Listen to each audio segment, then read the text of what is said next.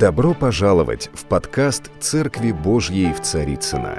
Надеемся, вам понравится слово пастора Сергея Риховского. Спасибо, что вы с нами.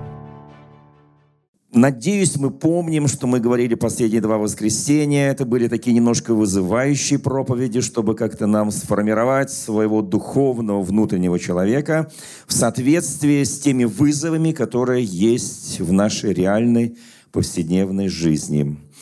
И, конечно, очень хочется, чтобы мы говорили о сути вещей, то, что главное, то, что может нам реально пригодиться в нашей жизни. Вы знаете, буквально вчера я э, прочитал один катехизис, который был издан примерно лет так 200 назад, в то время господствующей церковью в Российской империи – меня, а, я люблю читать катехизисы. Слово катехизис означает очень простое слово. Это изучение веры, то есть изучение канонов, правил и много чего другое. И, конечно, катехиз, который был издан, э, я его внимательно прочел, мне понравилось очень многое, потому что считаю, что такие важные книги, как катехизис, они очень важны. Но неприятно кое-что удивило еще тогда, 200 лет назад. Надеюсь, современные писатели катехизисов как-то исправили эту досадную странность. Вот что там написано. Прямо в самом начале. Хотя я прочел до конца. Ну, достаточно такая хорошая книга. Церковь называет все книги Священного Писания богодохновенными или богодухновенными – их авторы были люди, но они писали при содействии Святого Духа, то есть по Божьему вдохновению. Абсолютно согласен. И это наша аксиома, это то, во что мы верим, это наша доктрина и так далее. А вот дальше. Я думал долго, как случилось, что произошла подмена. Дальше написано, священное писание авторитетное и непререкаемый для христиан источник веры. Давайте скажем «Аминь». На самом деле Священное Писание непререкаемый и авторитетнейший источник нашей веры. И вот дальше одна строчка, которая просто, скажем так, во мне взыграла ревностью о Священном Писании. И следующая строчка звучит так. Оно является, оно, то есть Священное Писание является частью священного предания. И только изнутри священного предания возможно его точное истолкование. Вы знаете, я всегда думал в своей христианской жизни, и учась в библейских школах, семинариях, академиях, я всегда думал, что священное предание исходит из традиции священного писания. Но здесь я увидел, что, оказывается, оно является просто маленькой частью священного предания. Предание оно бывает устное, бывает письменное, труды отцов и прочее, прочее, которые не вошли в Священное Писание. Вы знаете, для меня очень важен принцип Священного Писания. Для меня оно законченное. Оно не подлежит никакого, никакому сомнению. А все, что предание окружает, это некий такой ореол важный, нужный, но не всегда обязательный некие традиции, обычаи. Для меня священное Писание, Писание написано в самом конце, в книге Откровения, кто убавит или прибавит, хоть йоту, хоть черту из священного Писания, там написано несколько не очень приятных слов. Я надеюсь, что мы с вами стоим в другой традиции. Наша традиция, что священное Писание не может быть частью чего-то. Потому что Священное Писание – это богодухновенное Слово Божье, данное нам через библейских писателей. И с этим невозможно поспорить. И уверен, что Первый Вселенский собор был абсолютно прав в 325 году, когда утвердил канон Священного Писания. Извините, что вас немножко загрузил, но я очень хочу, чтобы мы следовали букве и духу Священного Писания – Итак, поговорим о духе Священного Писания, потому что с буквами понятно, вот она буква, вот ты ее читаешь, кто-то быстро, кто-то медленно, кто-то наискосок и прочее. Каждый читает по-своему. Но вот когда мы читаем послание апостола Павла к римлянам, к римской церкви, 14 главу, стих 17, там сказано, «Ибо Царствие Божие не пища и питье, но праведность и мир и радость во Святом Духе».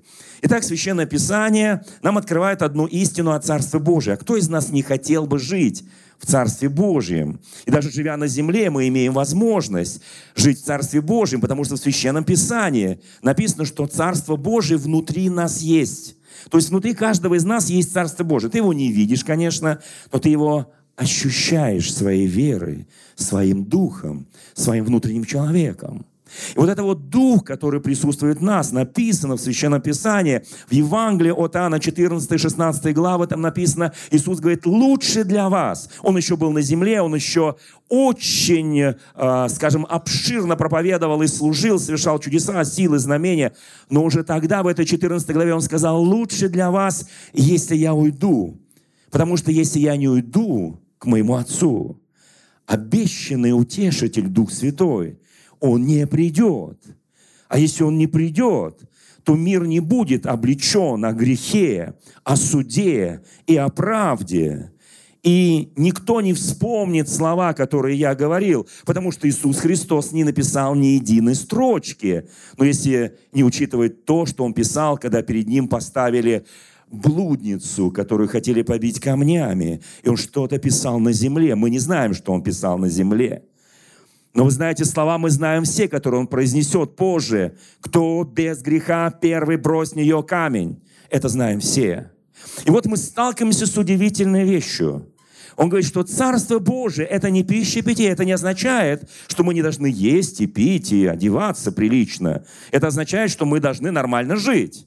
Нормально работать, карьера, учеба и прочее, прочее. Все это означает. Но это не является на сегодняшний день нашим неким, скажем так, такой вот лакмусовой бумагой, как понять, присутствует ли в нас Царство Божие во всей ее славе. Здесь написано, что это праведность, мир и радость. Итак, христианин, он живет праведной жизнью, у него всегда есть мир, он миротворец, и у него всегда есть радость. Если я вижу христианина, у которого нет мира, нет радости, значит, у него, простите, и нет праведности. Это очень простая вещь. Это очень, очень легко определять. Если нет, если загружен, перегружен заботами, миром, питьем, одеждами и прочее и так далее, и он забыл об этих важнейших качествах. А жизнь, простите меня, она, она не увеличивается, она уменьшается. Каждый прожитый нами день приближает нас к вечности, то есть к тому реальному небесному Царству Божию, в которое однажды мы все попадем. Кто скажет «Слава Богу»? Я, я сейчас готовлю на осень такую хорошую проповедь. Вот, почему многие христиане не хотят идти в вечность. Как им нравится эта земля. Вы знаете, я знаю, что дьявол всегда лжец. И дьявол говорит, бери от жизни все.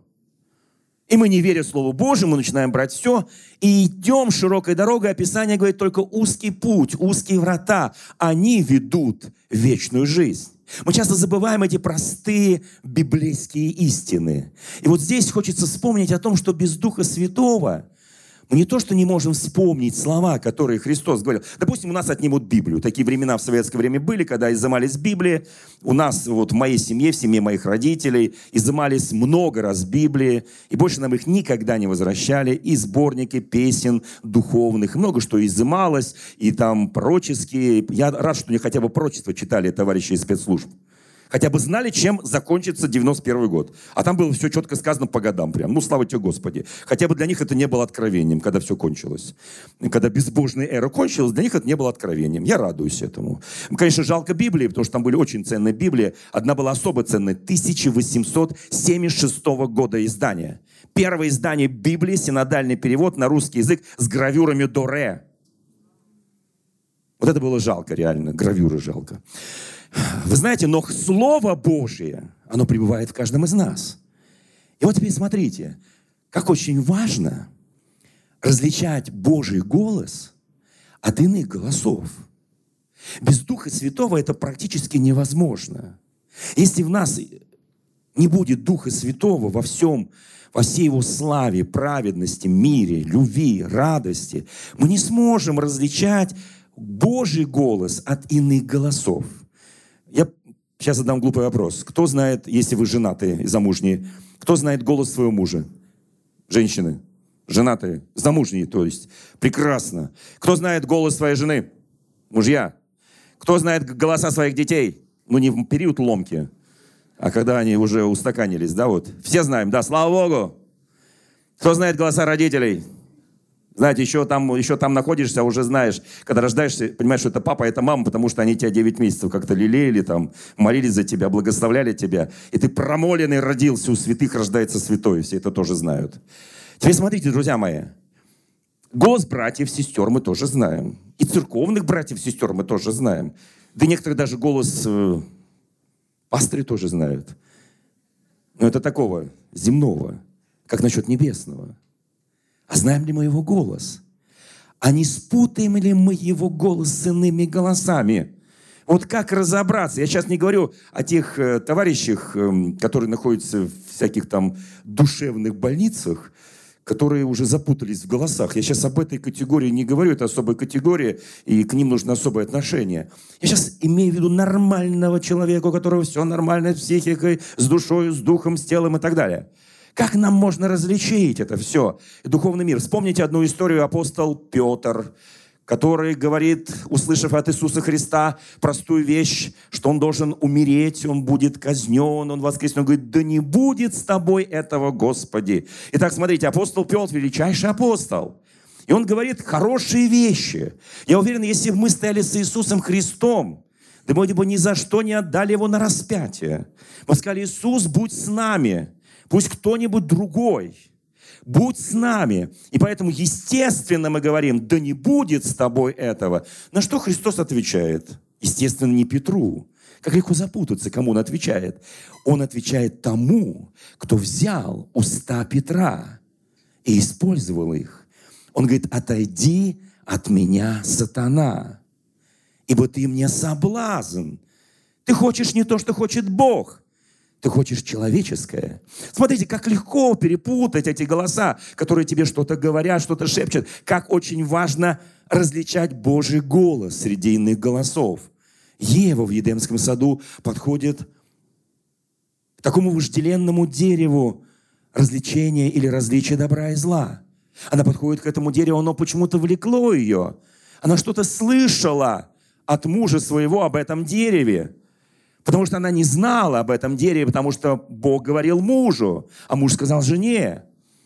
Ее привлекло это дерево, когда она подошла близко к этому дереву, чтобы разглядеть плоды, она услышала шипящий звук змея, который сказал, Ева, а подлинно ли сказал Бог?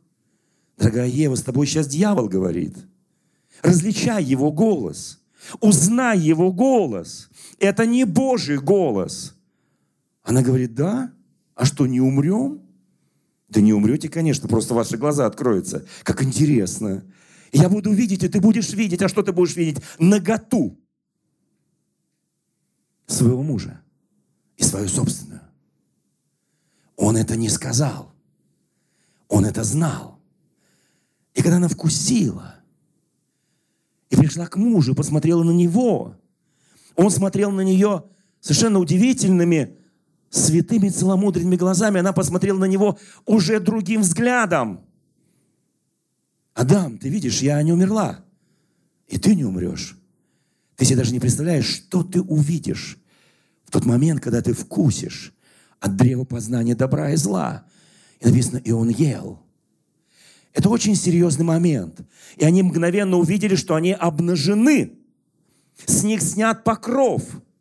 Они не по подкровам Божьим. Знаете, для чего нам нужен Дух Святой, который живет в нас? Потому что Царство Божие внутри нас. У нас есть покров внутри. Чтобы сохранить нашего внутреннего человека, у нас есть покров извне, покров Духа Святого.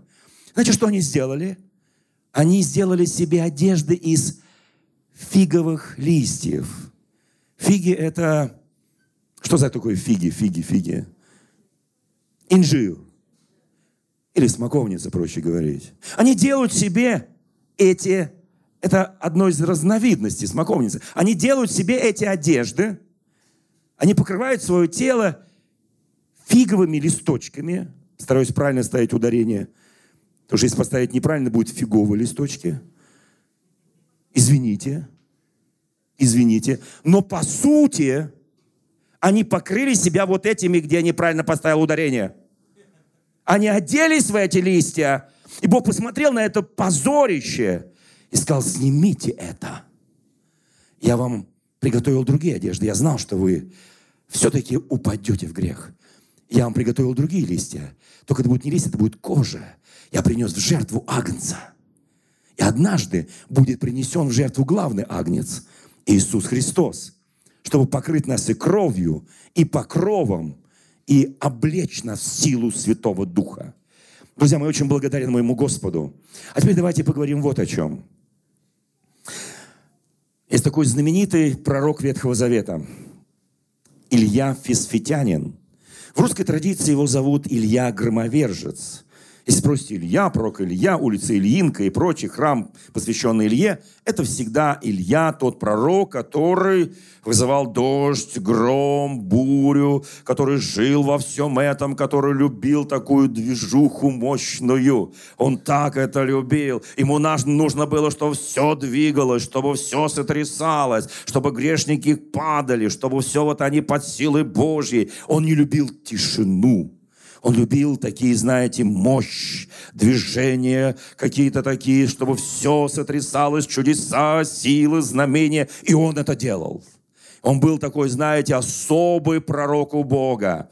И вот в 18 главе третьей книги царства описывается, как он пришел на гору Кормил и соревновался с пророками Ваалами. Там написано, что он издевался над ними, потому что эти пророки, они кололи себя, били, потому что поджигать жертву, которую поставлена на жертвенники и Ильей, и пророками Ваалами нельзя было. Важное условие, чтобы тот Бог, который имеет силу, он должен был дать огонь. И этот огонь примет эту жертву. То есть она сгорит. Вы знаете, они прыгали, кололи себя, а он насмехался. Я всегда поражаюсь. Написано, в полдень Илья стал смеяться над ними и говорил, кричите громким голосом, ибо он Бог, может быть, он задумался или занят чем-либо, или в дороге, может быть, он и спит, так он проснется от вашего крика. Ну, такое сплошное издевательство, правда? Мы же себе не позволяем смеяться над убогими, правда, да? Над еретиками, дайте кричите, кричите, ваш Бог сейчас ответит. Он, знаете, я благодарен Богу, что в 19 веке, когда переводился текст Священного Писания, переводчики нас пощадили. Наш, э, скажем так, нашу, как сказать, эстетическое восприятие пощадили. Потому что в подлиннике там написано, не только, что он спит, там, пускай проснется, а там написано, может быть, он находится в том месте, куда цари пешком ходят. У него проблемы, ему не до вас. Жестко, правда, да? На русском языке здесь написано, он просто спит. А в оригинале написано, что он никак не может справиться со своей нуждой. Этот Бог, вал, вал, вот это вал, вот это старта, вал. Ну, жестко, правда. Ну, ладно, и еще он смеется над ними. Мы себе такое не позволяем, правда? Мы же не смеемся над теми, у кого что-то не получается. Мы же не смеемся над теми людьми, которые там сделали ошибку, правда? Кто смеется? Мы не смеемся. Мы христиане. Мы праведные, да, мы мирные, мы радостные. Что нам смеяться? Зачем нам смеяться-то? Мы наоборот за них молимся, правда, да? Кто молится? Слава Богу. Кто благословляет врагов, ненавидящих, проклинающих? Благотворите, благословляйте. Слава Богу. Дальше, смотрите, после того, как он разобрался с ними, после этого он молится – и говорит, Бог, ты обещал три с половиной года, не было дождя, дай дождь на землю. И Бог дает дождь на землю, изливается град, молнии, дождь, там все, там гром. И он доволен, он говорит, Ахав, ех, поезжай на колеснице, я буду бежать впереди тебя, я буду обгонять тебя. У меня такая сила, я весь просто горю, я в помазании. И он, он, он любит это. Знаете, многие из нас тоже это хотят. Помните, мне говорил, я говорил э, на прошлом служении, позапрошлом, что не все будут гонять бесов каждый день. Не все будут брать змей каждый день. Не все там что-то смертоносное выпьют, не повредит. Но по воле Божьей только будем делать. Не каждый день ты будешь возлагать руки на больных. Не каждый день ты будешь многие вещи делать. Но ты будешь это делать. И будет являться могущественная сила Божья. Не потому, что ты захотел, не потому, что ты там верещал, кричал, там что-то гром и молнии пускал, там, не знаю, там земля тряслась. Не по этой причине. По причине Его великой милости.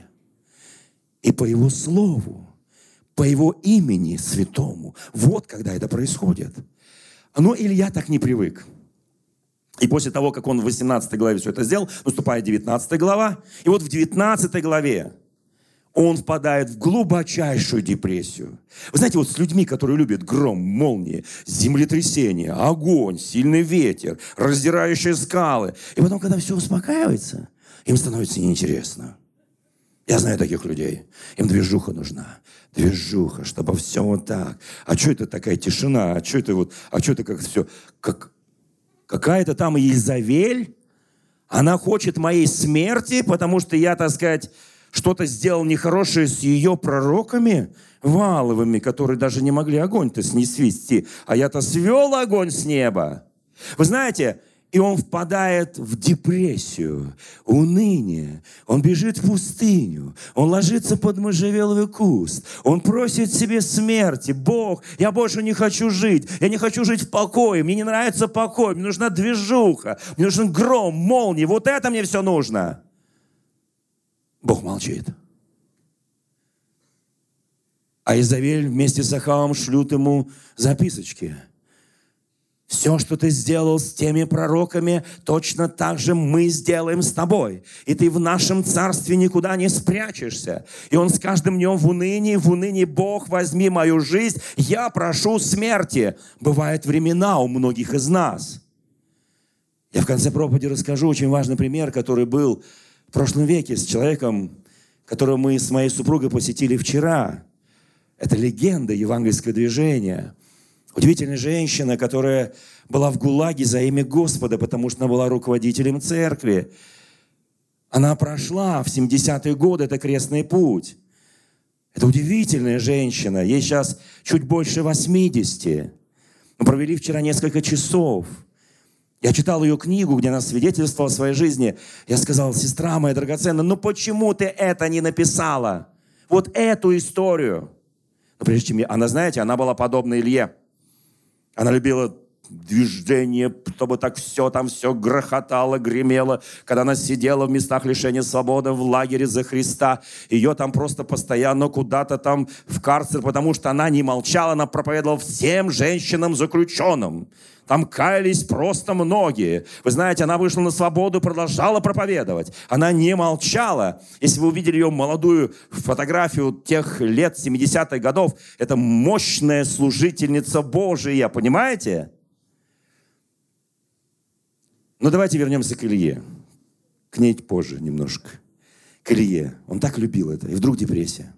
Знаете, когда это бывает с нами тоже. Кто-то впадал в уныние, Слава Богу, не переходила в депрессию, но у кого-то наверняка переходила в депрессию. Что-то не получается. Где гром, где молнии, где силы, где чудеса, где знамения. Помните, они говорили, э, помните, сказал э, вот, из, из самой такой э, рода, незначительного рода колена Вениаминова, некто Гедеон. Помните, он сказал, а где эта сила, которую видели наши отцы? А где эта слава? А где эти чудеса? Они что, в прошлом остались? Он еще не знал, что ему придется делать чудеса. Ему придется явить силу Божью. Мы так иногда, знаете, и мы прячемся куда-то, мы впадаем в уныние, в депрессию. Вот нет этой движухи, что-то вот, вот какой-то вот, вот погода не та, климат духовный не тот, атмосфера духовная не та. И мы где-то уходим в себя. И он лежит там, просит смерти, и Бог говорит, ворон, покорми его. Помните? Ворон прилетает, он спит, он его клювиком разбудит, еды даст, видимо, Атахау приносил, вот все даст, он поест и опять спит. Опять приходит, на следующий день прилетает ворон, опять еда, постучал, опять спит. Знаете, он спал там долго. Знаете, вот лучше, когда у тебя депрессия, кушай и спи, кушай и спи, кушай и спи. Вот, меньше говори, вот не надо вот этих вот, а я-то думал, а я-то вот помню, а вот наши отцы. Вот это не нужно. Просто ты перегрелся. переустал. Ты с огнем работал, с громом работал, с силами Божьими работал. Ты на всех возлагал руки. И ты кричал, неверующий, я тут на тебя, видите ли, помолился, а ты так и не слился. Это твоя проблема, а не моя проблема. Ты бесов гонял, а они дальше двери не убежали. И так в окно и не вышли. И ходят по комнате, ты говоришь, слушайте, почему мне не повинуетесь? Они тебе никогда не будут повиноваться, они повинуются Иисусу только. А тебе что им повиноваться тебе? Что значит твои руки без рук, без рук Иисуса? Вообще ничего не значит. Мои руки вообще ничего не значат. Без рук Иисуса Христа. Кто понимает? Скажите аминь. Я понимаю, скажи. Я понимаю. И он там лежит, и вдруг еще раз его накормили, напоили. Скажите аминь. Царство Божие не пища и питье. Не пища и питье. Но он заботится, он кормит нас, одевает нас, еще раз накормил. Потом говорит, все, Илья, хватит, встань, поешь. И 40 дней и ночей ты будешь идти к Божьей горе Хариф. Кто помнит, как Божья гора Хариф называется в русской Библии? Синай. Ты будешь идти к этой горе 40 дней и ночей. И там тебя ждет встреча со мной. Бог, а что нельзя вот здесь повстречаться? Ты уже со мной уже говоришь. Нет, нельзя. Ты пойдешь. Ты будешь идти. Ты достаточно выспался? Ты достаточно наелся? Теперь вперед. Ты 40 дней не будешь есть и пить, ты дойдешь до этой Божьей горы Хариф, и я буду с тобой разговаривать. Кому бы хотелось так пережить? Нет, я понимаю, хочется, чтобы так спать, кормиться, спать, кормиться. Ангел будет, ангел поднимает, ворон. Но не всем хотелось потом 40 дней идти. Без еды. В общем, приходит он к горе Кормил. Слава Богу, за Бога, да? Приходит к этой горе Кормил, и здесь написано, к горе Хариф, и здесь сказано, и вошел он там в пещеру, ночевал в ней, и вот было слово Господне к нему, и сказал ему Господь, что ты здесь, Илья? Я понимаю, странное слово. Слушай, Бог, ты меня сюда позвал. Я 40 дней и ночей, я истощился, я шел, я устал, я голоден. А ты меня спрашиваешь, что ты здесь делаешь? Бог, все нормально у нас с тобой в отношениях? Ты ничего не перепутал? Я уверен, что ты меня вел. Что значит я что здесь делаю?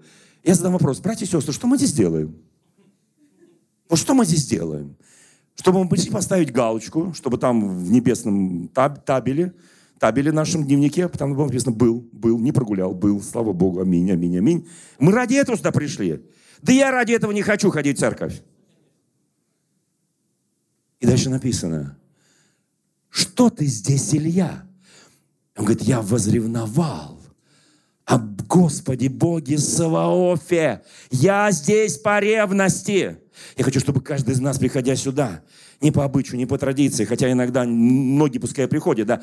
Но послушай, я сюда пришел, потому что я ревную о моем Господе, потому что мой народ оставили завет Твой, разрушили Твои жертвенники. Они верят в священное предание больше, чем в священное писание. А я хочу, чтобы было ровно наоборот – я хочу, чтобы священное предание было частью священного писания, а не наоборот. Я хочу, чтобы люди знали живого Бога, переживали живого Бога. Вот что я хочу. Вот почему, Господи, я здесь. Я хочу восстановить Твои жертвенники. Я хочу, чтобы Твои пророки восстали в народе. О, Господи, я остался один моей души. Ищу, чтобы отнять меня. Бог говорит, успокойся. Ты не один, еще семь тысяч. Мы часто не видим людей. Нам кажется, я такой помазанник. Да, мне сейчас трудно. Я переживаю искушение, я переживаю боль. Мне тяжело. Но вот я-то один. Я всегда знал, что я один. Эти братья и сестры не в счет. Это так массовка, которая приходит просто. А я-то помазанник Божий. Моей-то души ищет. Кому нужна их душа? Да никому не нужна их душа. Вот моя душа нужна. Мы так мыслим часто. Бог говорит, успокойся. Успокойся, еще семь тысяч. Семь тысяч, которые не преклонили главы перед валом. Семь тысяч. А теперь слушай. И вот дальше будет название проповеди. А теперь слушай. И сказал, пойди и стань на горе пред лицом Господним. И вот Господь пройдет. Теперь выйди из этой пещеры. Выйди из своего кокона. Выйди из своего места, в котором ты так и не вышел, хотя ты 40 дней шел. Выйди из этого уныния, выйди из этой депрессии, выйди из этого неверия, выйди из своего сомнения, выйди и встань на горе. и пред тобою пройдет Господь. Стань пред лицом Господа. Друзья мои, я верю, что пришли особые времена для моей страны, для нашей страны России. Я часто общаюсь с нашими элитами, вы заметили, да? Часто общаюсь и в Кремле, и во многих местах. Я часто общаюсь. Я вижу вот это вот волнение, неуверенность. Я вижу, что пришло время, когда церковь христианская должна возвысить свой голос и говорить людям правду. Потому что Царство Божие есть праведность от слова «правда». Царство Божие есть мир. Да, много вражды, много ненависти, много войн. А Царство Божие есть мир. И Царство Божие есть радость. Люди многие загружены в унынии. Ну, сейчас немножко футбол так растворил, потому что видим этих удивительных викингов, хочется смеяться. Они ищут медведей на улицах, никак не может найти. Потому что им говорила английская пропаганда, что одни медведи ходят по Москве и вас задерут. Медведи пока не нашли. Я даже порекомендовал руководителю цирка, ну вот, вот да, вот один проехал, да, слава Богу. Хоть одного медведя показали, слава Богу. Итак, друзья мои, это очень важный момент. Теперь говорит, смотри, вот Господь пройдет, и большой сильный ветер, раздирающий горы, и сокрушающий скалы пред Господом. Но не ветре Господь. Илья, ты можешь работать тогда, когда раздирающий ветер. Ты любишь, когда скалы сокрушаются. Ты любишь этих пророков уничтожать. Ты любишь восстанавливать жертвенники. Но послушай, приходит новый период твоей жизни, новый сезон твоей жизни. Я больше не буду ничего раздирать, я не буду ничего сокрушать. Ты увидишь меня другим. Это время пришло сейчас, потому что я мир, потому что я радость, я праведность, я любовь, я милосердие, я сострадание – но не в этом Господь. Не в ветре Господь. После ветра землетрясения. Ты любишь работать, когда все трясется. Ты не можешь сидеть спокойно, потому что у тебя постоянно свербит. Тебе хочется вот бежать, тебе хочется что-то делать, чтобы земля тряслась, чтобы грешники тряс... страхом спасались. А я их буду любовью спасать. Не в землетрясении Господь, 12 стих, там написано. Очень сильно, после землетрясения огонь. Слушайте, все эти символы Святого Духа. Когда мы будем в следующем воскресенье говорить о символах Святого Духа, как Он действует в нас, это тоже огонь, символ Святого Духа, ветер, символ Святого Духа. В день Пятидесятницы это все уже было. Послушайте, и там все потряслось. Апостолы, когда молились после Синдриона, они молились, и земля потряслась по их молитве. Когда Христос умирал на Голгофе, все то же самое повторилось. Я верю в это. Но пришел новый сезон, новый период. И после огня будет еще огонь. Не в огне Господь, не в землетрясении Господь, а Он в тихом веянии ветра. В тихом веянии. В тихом веянии.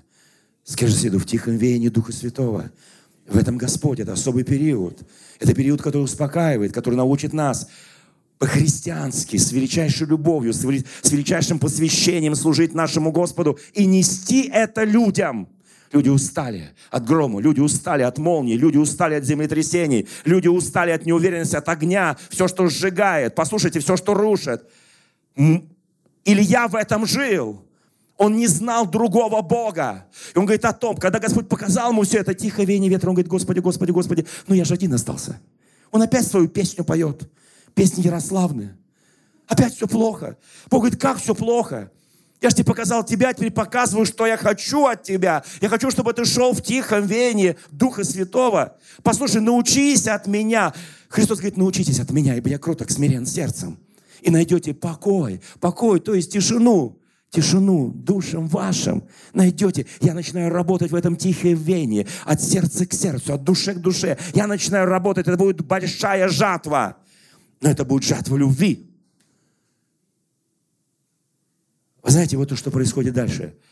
Он говорит, так, Господь говорит, хорошо, тогда я тебя забираю. Ты меня не понял. Помажь царя над Израилем, помажь царя над Сирией, и вместо себя помажь Елисея. Ты меня не услышал. Ты не можешь работать в тишине. Ты не можешь работать в тихом веянии Духа Святого. Я возвращаюсь к этой драгоценной сестре, которую мы вчера с моей супругой посетили. Вы знаете, друзья мои, ей за 80. Она прошла через испытания, через боль. Она прошла через узы за Христа. И вот такое было 70-е годы, у нее прямо вот пик служения. Господь ее очень сильно использует в том городе, это примерно сутки ехать от Москвы поездом. Он ее использует в том городе, где она служила. Она одна из благовестниц, одна из миссионеров своего города в советские времена, в 70-е времена. Вы знаете, я могу сказать, что она такая вся прям приезжает в Москву, ей нужно встретиться с пастырями, с епископами, отчитаться перед ними, показать ту удивительную работу, которую делает Дух Святой. Она, вот эта сестра, она похожа, она похожа на Илью. Она такая любит, знаете, что все вокруг вот там взрывалось, рушило, ветер, огонь, такое все. Она не может работать в тишине. Если вы видели ее фотографию молодой, это такая, знаете, там такая мощь идет, такой посыл идет. И она приезжает в Москву в одну из хороших церквей, где пасторы, епископы. Я не был на этом богослужении, сразу скажу. И то, что нам вчера рассказала с женой, мы сказали, как жалко, что вы это не написали. Это такой пример. Знаете, она, она приходит, кончается богослужение, ее никто не замечает – она приехала вся с пылу жару. Она приехала с поля, с работы Божьей, с великой жатвы. И на нее даже никто, ноль внимания и 2%, так сказать, не, не видит ее. Не видит ее. Она подходит прямо к, к пастору, тот демонстративно отворачивается и уходит. Она подходит к епископу, пытается с ним говорить. Он даже ей руки не подает. Как бы мы это пережили? Бог, я люблю потрясение. Я люблю сильный раздирающий скалы ветер. Я люблю, что вокруг все там, вот все там горело. Я люблю огонь Божий. Она посмотрела на них, посмотрела на церковь, посмотрела на братьев и сестер, которые раньше ее принимали, привечали, очень сильно любили. А просто в упор никто не видит. Было у вас когда-нибудь такое? Приходишь, на тебя все так смотрят. А это что? А это что за творение Божие пришло? Что за тварь Божия пришла? Что такое пришло тут? Что хочет? У тебя, у тебя отчет есть? А, да, да, у нас у всех есть отчет, все нормально. И, знаете, и она выходит, садится на поезд, едет, плачет, приезжает в свой родной город, приходит в свой дом маме, плачется маме, говорит, мама, может, она в полной, в унынии, в депрессии, и она говорит, как будто все оборвалось. Вот то, что она стояла на основании Христа, оно прям все упало. Оно упало ниже плинтуса. И она чувствует, она никому не нужна. У нее даже была мысль, Богу нужна я, если я братьям и сестрам и церкви не нужна. Она не знает, что через несколько месяцев она станет женою самого благословенного епископа церкви. Она еще это не знает. Она еще это не знает. Вы понимаете, когда, знаете, когда Бог делает, Бог что-то делает. Знаете, и вот Бог захотел с ней поговорить в тихом веянии Духа Святого. Он хотел остановить этот пыл, жар, вот огонь, показать, что не всегда так будет. Времена меняются, погода меняется, климат духовный меняется, возможности меняются, вызовы меняются. И вот они сидят с мамой, плачут. Мама без мужа, она не замужем. Поплакаться больше негде.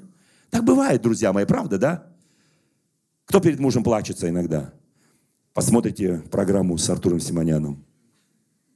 Как только посмотрите, я не уверен, что больше будете плакаться долго. Ну так, чуть-чуть, пять минут, по секундомеру.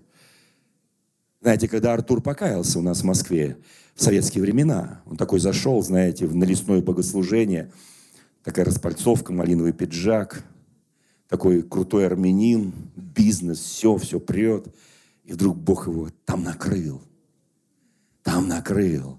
Сегодня это десятитысячная церковь. Зал богослужения, который они построили, четыре с половиной тысячи мест. Сегодня это благословенный служитель, мой представитель в Закавказье и в Иране. Это благословенный муж Божий. Вы знаете, и когда он был у меня на 50-летии, кто-то кто был, может быть, помнит то, что он рассказал. Там был удивительный рассказ, кто помнит.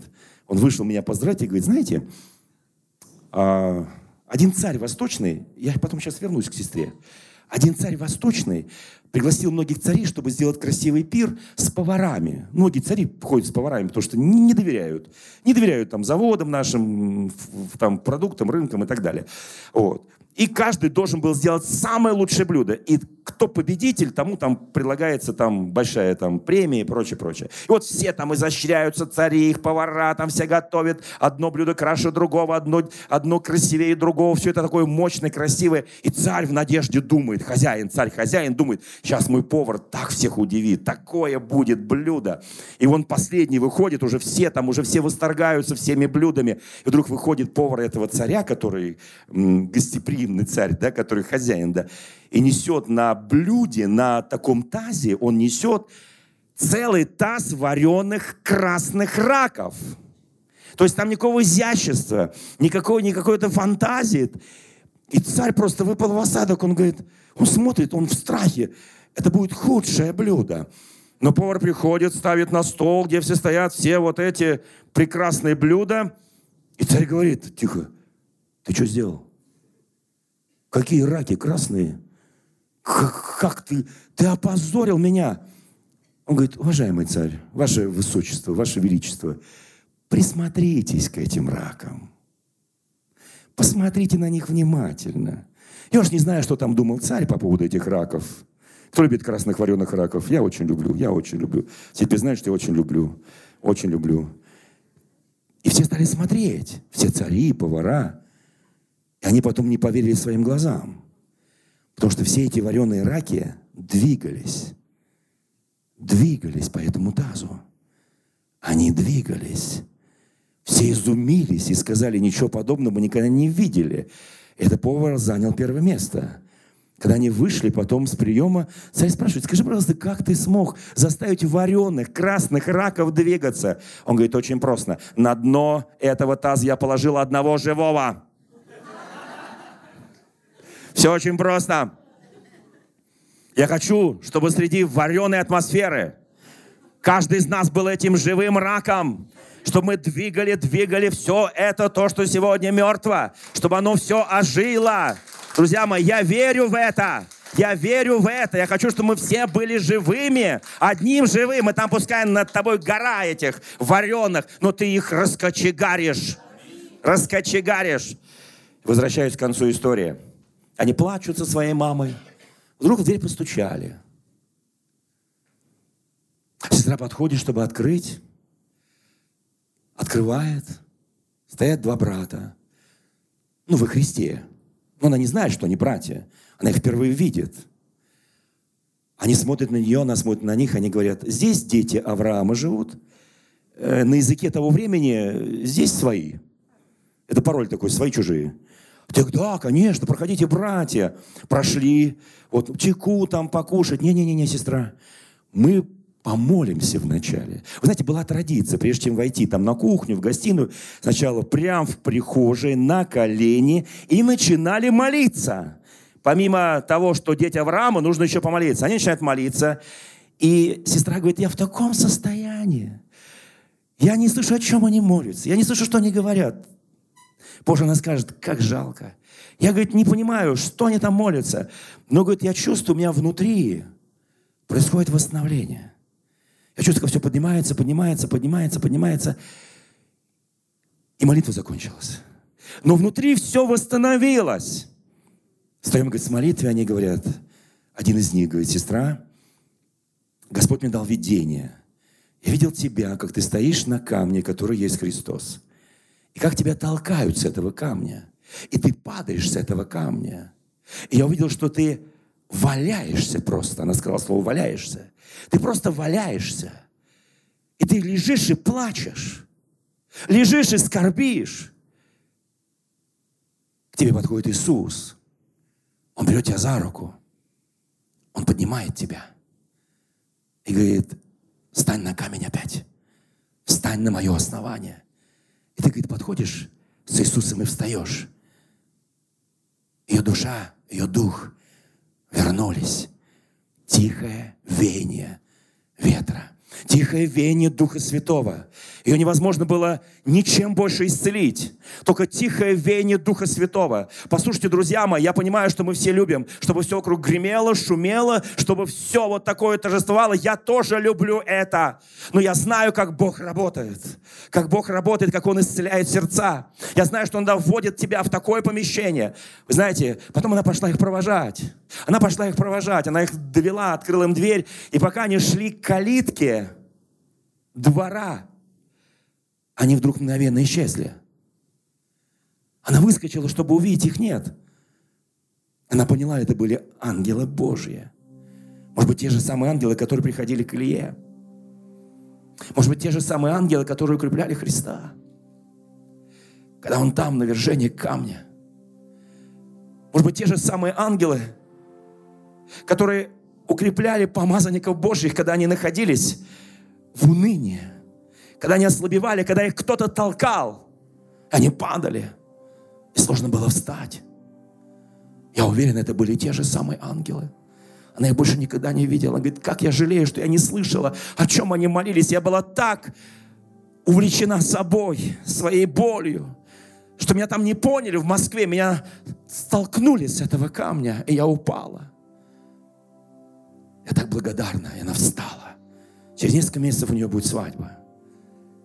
Она еще не знала об этом. Господь совершит великое чудо. Ее муж возглавит все евангельское движение России. Я так благодарен Богу за моего учителя, который руководил меня на все виды служений. Это был ее муж. Я так благодарен.